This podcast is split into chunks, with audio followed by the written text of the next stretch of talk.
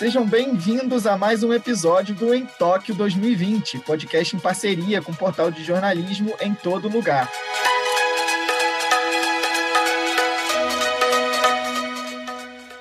O episódio desta quarta-feira, dia 21, traz os destaques a dois dias da cerimônia de abertura, que já teve a estreia do Brasil no futebol feminino, a primeira vez o hino brasileiro sendo entoado nas cidades de, que participam das Olimpíadas de Tóquio 2020. Eu sou o Idris Stein e estou hoje na companhia novamente da Júlia Nascimento, que já pode trazer as primeiras notícias. Bem-vinda, Júlia. Olá, gente. A gente está falando aqui em estreia da edição de Tóquio 2020, mas também já foram definidas as sedes até 2032.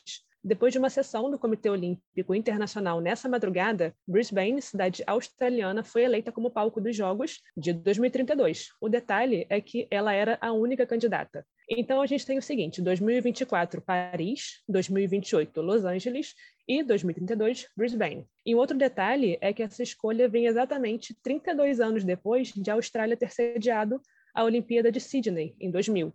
Antes disso, também cedeu Melbourne para a edição de 1956. Isso aí, Júlia. Escolhida, então, a edição já para o próximo triênio, aí, depois de Paris, depois de Los Angeles, e vem, então, Brisbane. E eu trago agora, então, novidades sobre os casos de Covid em Tóquio.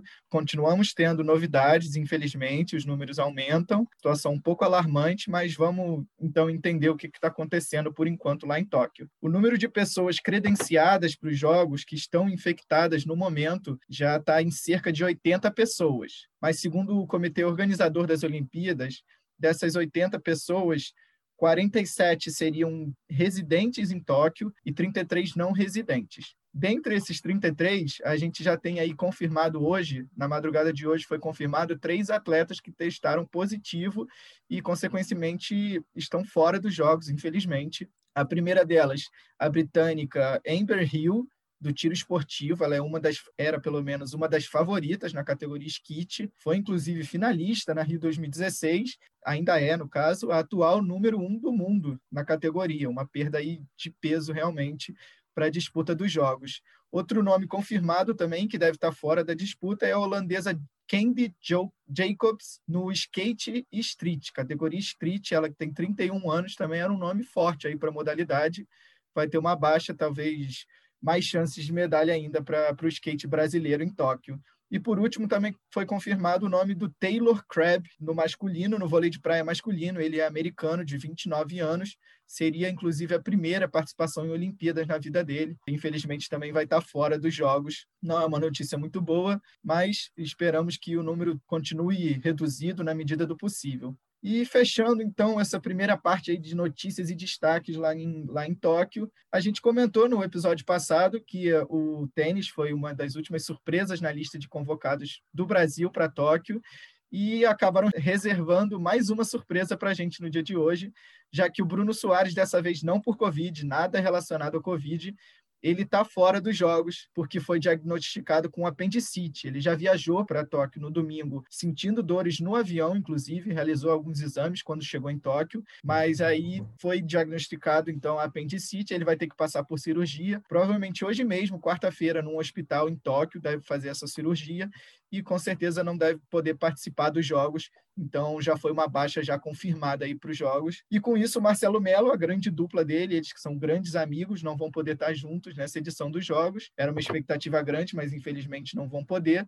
O Marcelo Melo então vai fazer dupla com um xará dele, um outro Marcelo, nesse caso o Marcelo Demoliner, eles vão fazer duplas. O Thiago Monteiro era, inclusive, a dupla do Marcelo Demolinier, confirmado agora há, é, há poucos dias antes, mas ele vai acabar se concentrando só na, na disputa dos simples mesmo. Talvez, se alguma desistência nas duplas é, acontecer, aí o Thiago Monteiro pode vir a, a, formar dupla novamente, dessa vez com o João Menezes. Os dois eles estão disputando a chave de simples, vão disputar, né? Esperamos que nada aconteça, mas devem disputar a chave de simples, mas se tiver alguma desistência, pode ser que eles ainda pintem como novidade na disputa em Tóquio para a chave de duplas. Então, dito todas essas primeiras informações, vamos então para o destaque do dia, que não poderia ser diferente: o jogo do Brasil pelo futebol feminino. A bola rolou, a estreia das nossas jogadoras, o, o hino foi tocado no Japão, lá logo cedinho, às 5 horas da manhã, aqui no horário de Brasília. E vamos então a todas as novidades. Júlia, o que, que você pode contar aí para gente sobre o jogo?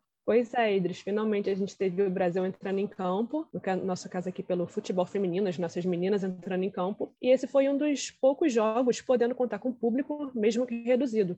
Só que não foi bem o que a gente pôde assistir pela transmissão. Ao longo de todo o jogo, as imagens não chegaram a pegar qualquer torcida ou apoio na arquibancada. Então, esse público que foi anunciado deve ter sido realmente bem restrito ali. Foi um duelo entre duas seleções medalhistas olímpicas, com duas medalhas de prata para o Brasil, em 2004 e 2008, e uma para a China, em 1996. É, em Jogos Olímpicos, esse foi o terceiro encontro entre esses países. Nos dois anteriores, uma vitória para cada lado, da China em 96 e do Brasil em 2016, na última edição, né, aqui no Rio de Janeiro. Outra vantagem pré-jogo, digamos assim, a favor do Brasil, era nunca ter perdido uma estreia olímpica, o que se confirmou. Venceu em todas as estreias depois de 96, na primeira edição. E o Brasil passou realmente essas vantagens para campo. Né? A gente teve um primeiro tempo, principalmente de um Brasil superior. Logo aos oito minutos, a gente teve o primeiro gol brasileiro, primeiro gol olímpico brasileiro nessa edição. A Bia Zonerato, ela cruzou da esquerda, a Debinha cabeceou na segunda trave, no travessão, e a Marta, sempre ela, né, pegou o rebote ali com eficiência para fazer o primeiro gol olímpico do Brasil em Tóquio.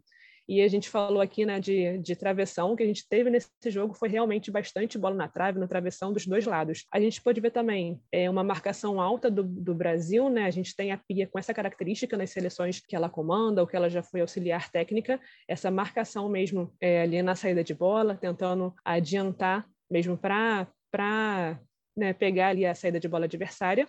E a gente teve ali realmente um domínio do Brasil em posse de bola e presença no campo de ataque nesses primeiros minutos. E também aos 21 a gente teve o segundo gol de novo no rebote, de novo com a participação da Bia Zonerato, ela arriscou da entrada da área pela direita, a goleira chinesa defendeu, só que ela largou a bola, e a Debinha aproveitou o rebote, mandando dentro. Aos 38, a gente tinha o Brasil com mais de 60% de posse de, de bola, e é, um número, uma diferença bem grande, gritante, em finalizações, 10 a 0 em finalizações para o Brasil. A China realmente não conseguia arriscar, mas aos 39 conseguiu a primeira finalização, de fora da área uma boa finalização, e a Bárbara conseguiu uma boa defesa para gente. E ali nos últimos minutos né, da, da primeira etapa, a China foi finalmente ficando com a bola, não arriscar ali alguma coisa, né? diminuiu o placar para um 2 a 1 mas sem maiores sustos para a nossa goleira, para Bárbara. Só que na volta do intervalo a gente teve posturas diferentes. A China voltou bem, voltou ofensiva, voltou no campo de ataque, né? ali no nosso, no nosso campo defensivo, e chegou logo aos seis minutos a colocar uma bola, no, né? uma, uma finalização ali na, na trave, dentro da área pela direita, um chute forte. E o Brasil não conseguia mais ficar com a bola, é, trocar passes ali nesses nesses primeiros minutos do, da segunda etapa, nem mesmo chegar direito ali na, na área adversária. E aos 13, a gente teve a entrada da, da Andressa Alves, ela entrou bem, ela deu mais movimentação, e a partir da entrada dela, a gente teve ali o Brasil retomando esse poder ofensivo né, que a gente viu no primeiro tempo.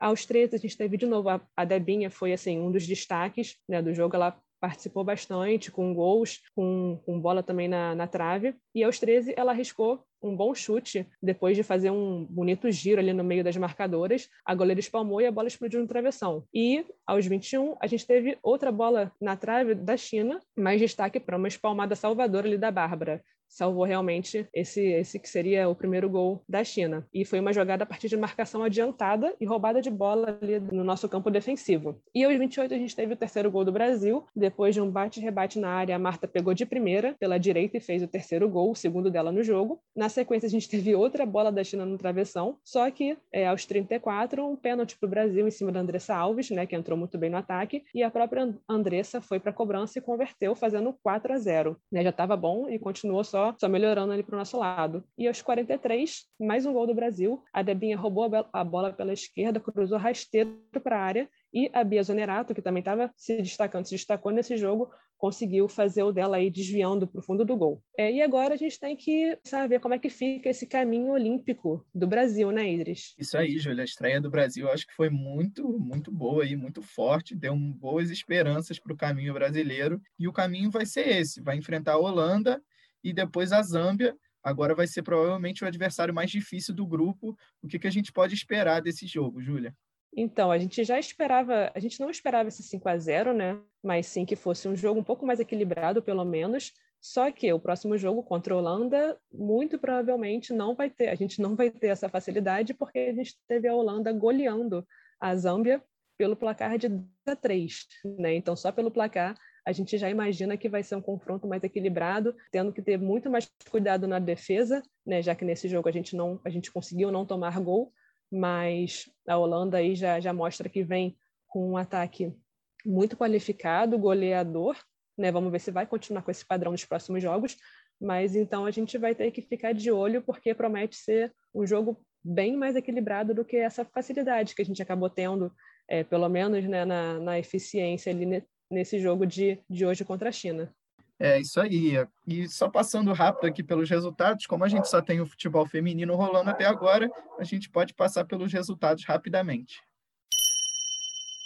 O grupo E está contando, por enquanto, com a liderança da Grã-Bretanha, que venceu o primeiro jogo, venceu o Chile por 2 a 0, vai assumindo a liderança do grupo, já que Canadá e Japão, outras equipes aí relativamente fortes que devem brigar por vaga, acabaram empatando em 1 a 1 e o Chile ficando em último, já que perdeu por 2 a 0, né? E já no grupo F, a Holanda acabou ficando na primeira colocação, já que venceu de 10 a 3 a Zâmbia, como a Julia falou. O Brasil vai ficando na segunda posição, mas muito bem, venceu 5 a 0 a China, que não era um adversário tão fácil assim. A China, então, fica na terceira colocação por ter um saldo menor, e a Zâmbia infelizmente na última colocação, vem para fazer uma campanha aí, tentar tirar alguns gols, já mostrou ter certa força ofensiva, vamos ver como é que elas vão se sair na, no restante da competição aí, pelo menos na fase de grupos, que elas não devem avançar, não, a tendência é essa. E a novidade maior aí, a surpresa, digamos assim, para o grupo G, é a liderança da Suécia, que venceu de forma categórica, aí, 3 a 0 em cima dos Estados Unidos, uma atuação um pouco apática das americanas, que inclusive estão ocupando o último lugar do grupo, e nesse momento, se a gente considerasse apenas esse primeiro jogo, elas estariam eliminadas, já que só passam os dois primeiros e os dois melhores terceiros colocados, e os Estados Unidos está em quarto, com saldo menos 3, a Nova Zelândia com saldo menos 1 também perdeu para a Austrália, por 2 a 1 então fica com um saldo um pouquinho melhor, assumir a terceira colocação, enquanto a Austrália está em segunda é, nesse grupo G. Que a gente pode trazer de destaque também, além da, de Holanda e Zâmbia, o 10 a 3 que é, então, é considerada, a partir de agora, a maior goleada em Olimpíadas no futebol feminino. Esse é o maior, o resultado aí mais elástico e mais expressivo do futebol feminino em toda a história de Olimpíadas, que acontece desde 1996, né? não são tantas edições. E outra, outro detalhe que a gente pode destacar é que no jogo entre Japão e Canadá tivemos a presença brasileira em campo na arbitragem, já que a, a, árbitra da partida foi a brasileira Edna Batista Alves e teve na assistência número um a Neuza Bach também, além do Wagner Heuwey no VAR. Foi uma presença importante aí do Brasil na parte da, dos árbitros presentes em campo, né? Bom, dito isto, estamos indo aí para o finalzinho do nosso episódio para trazer então a agenda do dia. Pois é, vamos para a nossa agenda do dia, ver o que tem mais pela frente. E tem mais Brasil em campo, agora pelo futebol masculino. Já nessa quinta manhã, dia 22, a gente tem os nossos jogadores aí, dessa vez, futebol masculino, fazendo a estreia em Tóquio. E quem traz as informações para a gente é o nosso repórter setorista Matheus Carvalho. Após a seleção feminina golear na estreia, é a vez da masculina começar a defender o ouro olímpico conquistado na Rio 2016. O Brasil está no grupo D, com Alemanha, Arábia Saudita e Costa do Marfim. A estreia será contra os alemães, reeditando a final da Rio 2016, quinta-feira, dia 22, às 8h30 da manhã, no horário de Brasília, no Estádio Internacional de Yokohama local onde há 19 anos atrás a seleção sagrou-se pentacampeã mundial. Matheus Carvalho para o Em Tóquio 2020.